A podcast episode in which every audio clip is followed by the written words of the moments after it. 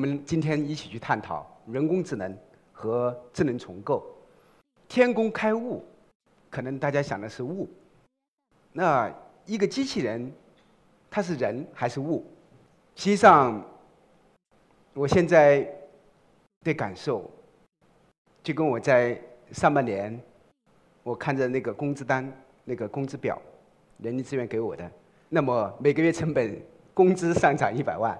当然，实际上我在很忧郁的一个问题是说，我们做人工智能的公司，我要人还是要机器人？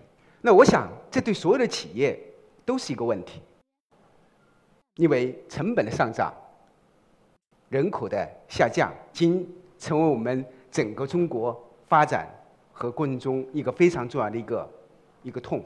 现在放开生二胎，但是生二胎不管用，你得二十年之后才用。我们。再看，这是中国目前的劳动力成本的上涨，大家可以看这个曲线，你就知道它一直会涨到什么地方去。那所有的这些，我们重新去看待今天的企业，它的发展，它的脉络，在人口红利消失之后，我们即将面临一个无人可用的时代。那这个时代里面，我们如何去深化改革？我们如何去解决供给侧？实际上，我相信国家说了很多，那怎么做呢？这是我们所必须面临的问题和挑战。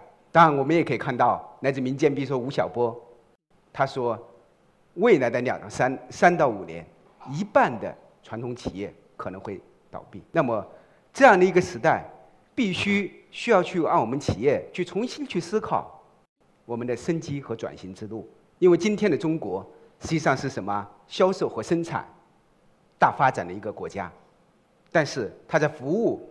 和研发上面，它是一个什么弱小的，或者说发展的这个投入产出都是一个极端低的一个国家。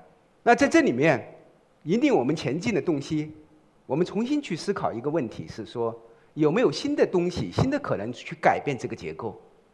那么这个结构里面，我们看人工智能和智能的技术发展。会为我们今天带来什么？我们重新去看人工智能六十年的发展之后，今年是人工智能六十年。那么昨天和今天，它又有些什么不一样？现在说人工智能，大家都觉觉得是很火、很狂热的一个时代。那么在这个狂热过程中，迎来了我们现在人工智能的一个新时代，就跟机器人可以开门出去了。所以我们看，在整个这个时代过程中，出现了一些大的一些事件。那这些大的事件里面，我们大家都在前一段时间三月份，阿尔法狗和李世石做围棋的对战，四比一的这个结果，人类输了。比赛前和比赛后，我们所有的社会和群体对这个问题的看法发生了天翻地覆的变化。从最开始的人类的不相信，到后面的什么全球性恐慌，这里面究竟发生了什么？所以，让我们一起去回顾来自工业革命，来自以前。历史发展的一个步伐。那我们如果把时间的步伐再推前二百年，我们来去看工业革命的时候，当莱特兄弟把自己的飞机第一次飞上天的时候，在之前有很多的人尝试学鸟的翅膀的飞翔，把个人能够去飞到天上。但是当大家明白空气动力学的原理和它的核心的一些技术和方式的时候，那我们可以看到，今天的飞机和今天的飞得最快的不再是飞鸟，飞得最快的比最快的鸟要高出六十倍。这是我们可以看到，当人类掌握了飞翔的本质之后，我们可以做得更快。但是今天你可以看了，它和鸟有翅膀吗？有，但是它不一样。所以呢？而我们重新去思考，今天的人工智能里面，它的技术的发展和演进，从传统的专家系统，到我们现在的神经网络，实际上，我们去看我们自己的大脑，在我们的脑袋里面，现在有什么八百六十亿的神经元。那么，如果把这个脑袋皮层摊摊开，大概是两个平方米。那在这神经元过程中，我们可以看到，今天的人工智能实际上是通过对人脑的认知。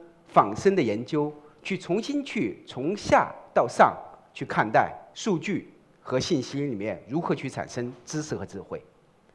所以在这里面，我们看到今天的亨顿，就是我们说谷歌的首席科学家，他在2006年以及后来在2012年，通过 DNA 的深度神经网络来去做语音识别和图像的处理，得到了一个非常好的成绩，重新去开启了我们说深度的神经网络的一个时代。那么，当这里面技术的里面，我就不再多去讲了。实际上是说，这里面我们有很多的深层的这个隐藏层，然后它才。从上一层到下一层，在机器的学习过程中做自动的参数的这个调整和处理，来形成整个新的一个人工智能的技模式和方法。也就是说，今天的模式和方法是从下到上的模式。那这个里面就产生了我们说完全不一样的，像阿尔法狗和类似的这个人工智能的技术。所以这个技术，我们今天去看，它是新的生产力，和互联网和互联网加不一样，人工智能。是新的生产力，它会替代脑力劳动者和体力劳动者，这是一个必然出现的一个时代。那我们在这个时代里面，我们看它能为我们做什么？也就是说，在英国的 BBC 可以去访问这个网址，你可以测试一下你所从事的职业是否有多大的被替代率。呃，这是我选择了在三百六十六个职业里面，其中这个替代风险比较高的一些行业。那么从下面的电话销售员、文员和一些邮局和邮政，包括银行的一些职员，这里面有百分之九十几以上的替代率。当然，还有最上面的心理医生和 CEO 是吧？首席执行官，所以大家可以创业，万众大众创业和万众创新，赶紧当 CEO，不然的话被机器给替代了。那在这里面，我们看这个职业里面。电话的销售员和客户服务的人员，那么这些人员在中国确实存在一个巨大的一个群体。我们今天的中国，在我当下有一千万人在从事这个职业。那这个职业里面，可能大家可以看到，他挣的薪金比较少，工作比较单调。当你给客户做投诉的时候，你的脾气和给他去发发火的时候，他还对你微笑。所以这样的一个职业和行业里面，实际上。没有多少人愿意去干，因此原来说我们有有房奴，那我说有呼噜，他是呼叫中心的奴隶。那这一个不属于人该干的事情，那为什么不能交给机器去干呢？当这个信息传过来的时候，机器给你做回答。如果机器回答不了了，它会转到人工坐席，然后人工的坐席帮你回答。那如果人工坐席在这过程中，他还有问题解决不了，那么会转到专业的坐席，也就是说后台的专业的人员，甚至包括领导，他来帮你解决。但如果解决不了了，那就真的解决不了了。所以，恰恰在这过程中，我们可以发现一个最重要的一个地方是，当人解决了之后，那么他会什么？记到知识库，下次机器就可以解决。所以，这个不断的学习和不断的进步和循环。只会让机器变得越来越聪明，来替代人。当然，在这个过程中，我们可以看到，如果解决这个问题，机器必须要懂、听懂懂懂人的话。实际上，我提一个疑问是说，阿尔法狗和自然语言处理，谁更难？可能很多人会觉得阿尔法狗会更难。实际的结果是，NLP 自然语言更难。所以，如何去解决我们在语音的识别，我们的耳朵？我们的大脑如何去理解我们所说的话？通过文字、字符和字符的这个语义的理解去理解它。那么最后，它产生回答之后，通过我们的嘴巴把它说出来，形成语音合成。在语义的处理和理解的模型上面，已经不单单是以前搜索的模型，不再是百度的模式，它是一个什么全新的来自于语义的处理、语的理解以及深度学习的一个模型。那么这些上面。就引起了一个全新的一个变革和变化，所以后来我们又做了一些尝试。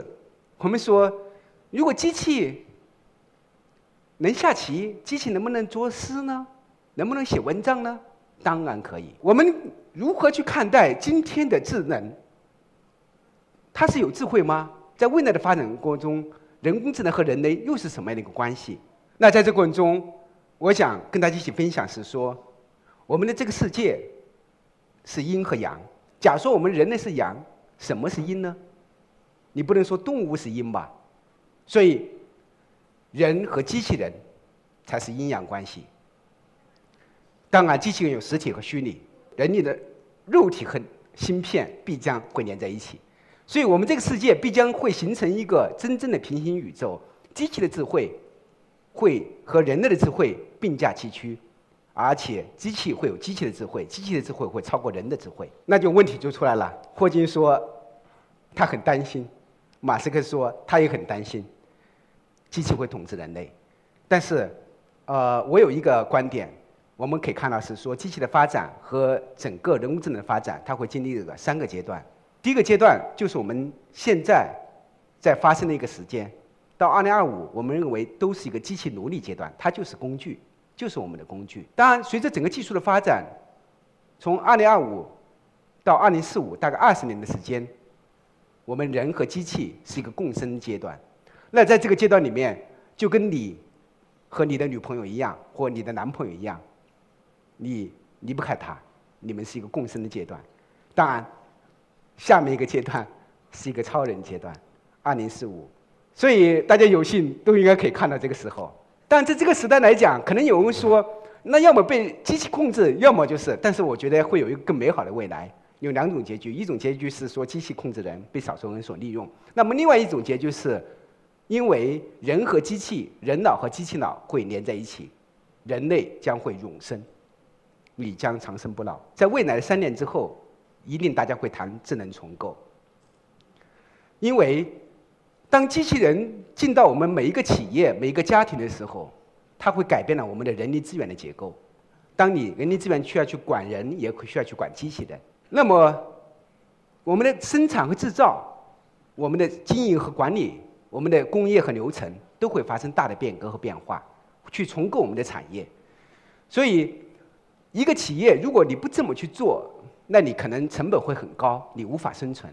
我们的社会和生态会发生变化，因此，今天我们去重新去看待机器人，它是生产力，是国家的核心竞争力，所以这我们必须引领的一个未来。